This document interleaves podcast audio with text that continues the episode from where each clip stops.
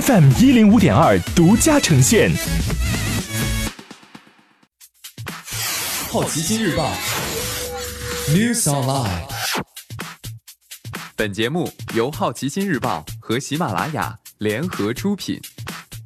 今天涉及到的关键词有：瑞幸咖啡、白宫、美国政府、吉林、推特、CPI。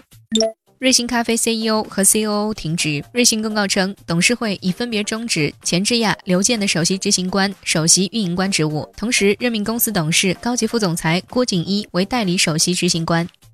白宫要求联邦养老金投资机构撤出中国。华尔街日报称，美国劳工部正向美国最大的 401k 类计划——联邦节俭储蓄计划的监管者施压，要求其取消一项将允许投资中国股票的方案，认为投资中国公司面临信息披露不足等风险。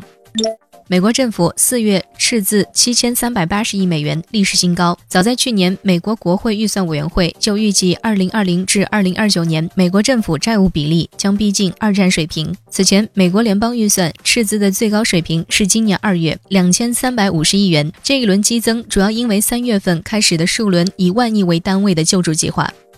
今天你不能错过的其他新闻有：吉林发生社区聚集性新冠疫情，一天发现七例。推特宣布，员工在疫情结束后也可以在家工作。四月 CPI 数据回落，PPI 通缩加剧。MSCI 调整成分股纳入 Zoom。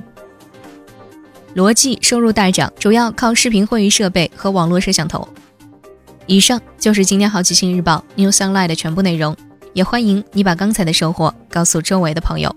好奇心日报 App，高颜值新闻媒体，让好奇驱动你的世界。我是施展，下次见。